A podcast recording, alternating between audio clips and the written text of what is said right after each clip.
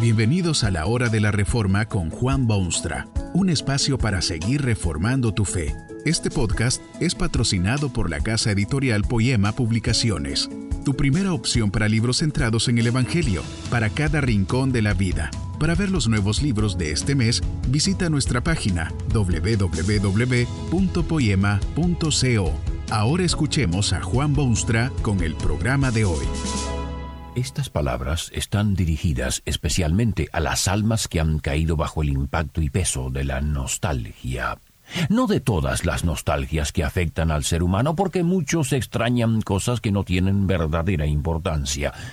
Esto trata de quienes experimentan una nostalgia que podríamos llamar santa, es la nostalgia que sienten los que una vez en el pasado participaron y ahora no participan de cosas muy buenas, como es la vida en el seno de una iglesia o templo en cosas de Dios y de Jesucristo.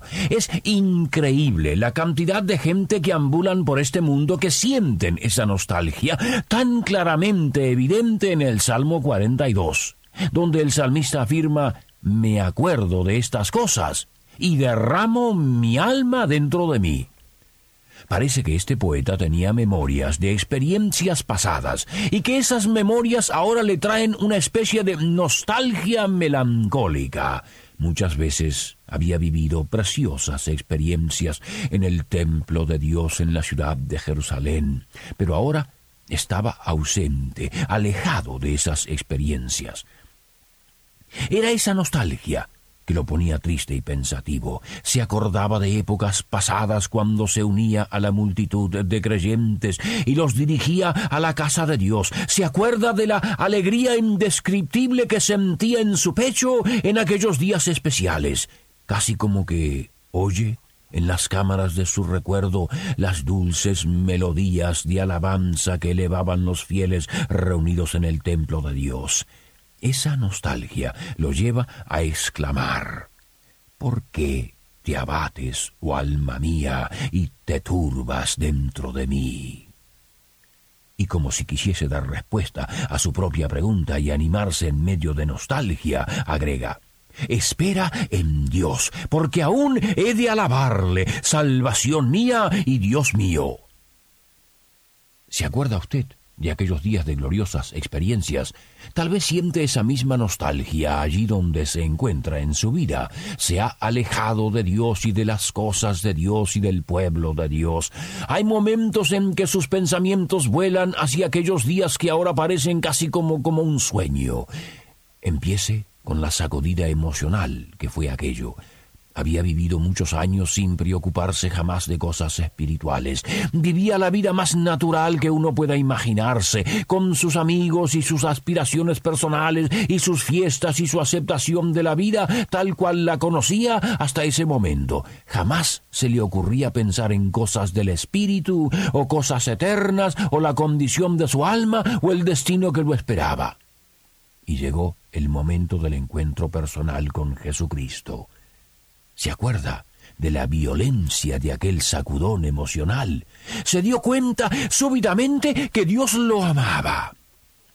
Hasta ese momento había creído que Dios era una fuerza invisible que se ocupaba de hacer funcionar el sol quizá y la luna, pero nunca había creído que Dios era una persona y que esa persona majestuosa lo amaba a usted personalmente. Aquello fue conmovedor hasta la médula. Se dio cuenta que había nacido con pecado encima y que había acumulado muchísimo pecado más después de nacido. Se dio cuenta en ese momento que con semejante carga su eternidad era tinieblas, lloro y crujir de dientes. Jesús, el Salvador, salió a su encuentro, le extendió una mano cariñosa y le ofreció adueñarse de su corazón y de su vida. Había sido transformado en nueva criatura. ¿Se acuerda de cómo era? Casi que hasta lloró de alegría desbordante, y sus emociones le permitieron sentir la presencia misma de Dios en su vida. Jesús se hizo el objeto primero de su devoción personal y el director incuestionable de su conducta. Nunca tenía dudas sobre lo que era bueno hacer o dejar de hacer. Su único fin era servir a Jesucristo, su Salvador, y obedecerle. Era un gozo jamás conocido servir a Jesucristo. Había un calor indefinible en su alma y un entusiasmo inapagable en su espíritu. Empezó a frecuentar una iglesita donde habían otros hombres y mujeres en semejantes condiciones. Todos los domingos se levantaba usted temprano para asistir a esas memorables reuniones. Hasta durante la semana hallaba tiempo para ir a ese lugar de santos. Le encantaba leer la Biblia. Era la palabra vibrante y viviente del que se había hecho su Padre Celestial. Usted Quería enterarse del amor de su padre y de sus deseos para su vida. ¿Se acuerda? de las inolvidables canciones que cantó en aquellos momentos, si hasta estaba en el hábito de silbar y tararear esas canciones durante la semana. Tenía interés en lo que pasaba en la vida de los demás hermanos, se sentía casi como en familia. No bastaban las palabras humanas para describir las dulcísimas experiencias de su alma en aquellos días. Y ahora está alejado de todo eso. Nadie sabe por qué se produjo ese cambio tan desventajoso. Es probable que el sabio y sutil diablo metió las uñas y las garras en su vida para alejarlo y separarlo de esa comunión que tanto había disfrutado. Tal vez fue un pecado molesto e irritante que intervino entre usted y aquel grupo de sinceros creyentes. Es muy frecuente ver esta tragedia. Un pecado se le mete a alguien en la sangre y ese pecado echa a perder las relaciones y ese pecado al fin obliga a abandonar el lugar donde los pecados son desenmascarados y descubiertos. Tan aferrado estaba usted a ese pecado que no podía ya soportar el ambiente de otrora. Empezó a enfriarse su entusiasmo. Dejó de asistir a un culto primero, después fueron dos, y al fin ya ni sentía el deseo de tal cosa. Creía que tenía legítima excusa para no pasarse dos o tres horas en esa iglesia y con aquellas personas tan ingenuas aunque buenas. Ya no sentía deseos de leer la palabra de Dios Empezó a creer que nunca había descubierto allí nada nuevo, francamente. No le agradaba aquel líder cristiano, o no le gustaba el que predicaba, o habían miembros allí que no eran lo que debían ser. Sean las causas que fueren, el hecho es que usted está ahora alejado de todo eso. Ha empezado a sentir una fuerte nostalgia. Está justamente en las condiciones del salmista que le preguntaba a su alma ¿Por qué te abates, su alma mía, y te turbas dentro de mí? ¿Por qué será que siente ahora esa nostalgia por días ya idos y experiencias ya tenidas? Déjeme decirle algo que quizá usted jamás había oído. Usted le pertenece a Dios y Dios no dejará que caiga usted víctima de las garras feroces y fatales del diablo. Esa nostalgia que siente es la influencia saneadora de Dios en su vida confusa.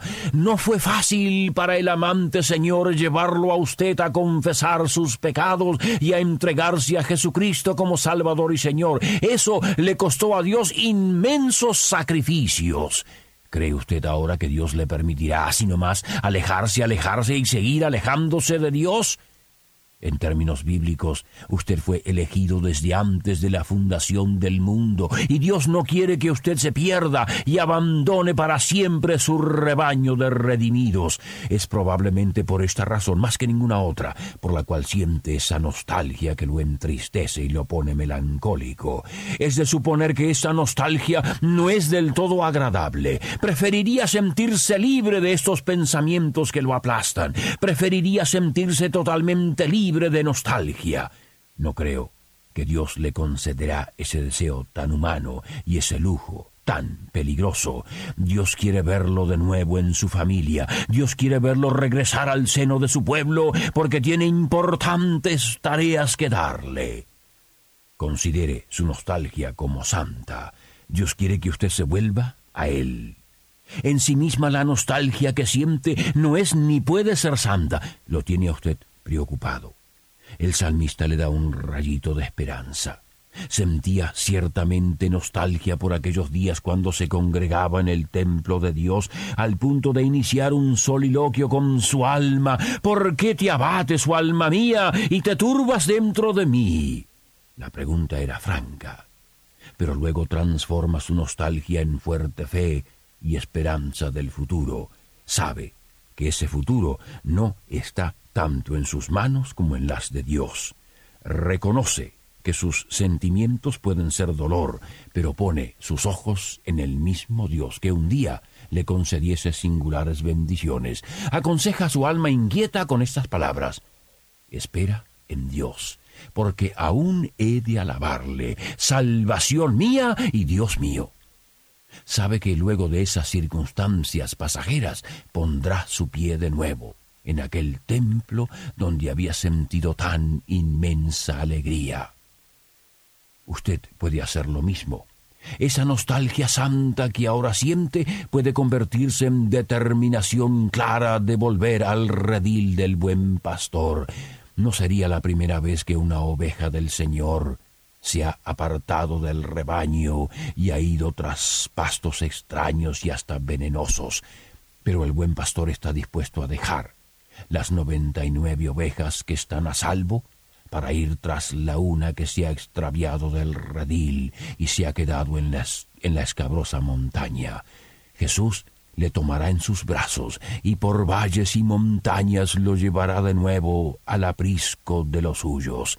Es por esto que esa nostalgia suya bien puede designarse como santa. Un Dios santo se la envía y los propósitos que persigue no podrían ser más santos tampoco. Que este mensaje nos ayude en el proceso de reforma continua según la palabra de Dios.